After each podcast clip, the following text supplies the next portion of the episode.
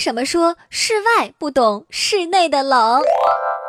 春天到了，美眉们都会说，现在衣服真难穿，阳光下热死，屋里头好冷哦。气象专家可以告诉我们原因。原来啊，早春时节，春风刚开始吹拂，地面和建筑墙体还没来得及升温。经过了一整个冬天的寒冷，地面墙体的温度已经降至很低，仅靠一段时间的阳光照射不足以马上升温，所以在室内或没有阳光的地方，我们才会觉得冷。所以啊，这个时节最好里面穿轻薄的春装，外面套一件厚外套。阳光下把外套脱掉，清爽亮丽。回到屋里再把外套穿上保暖。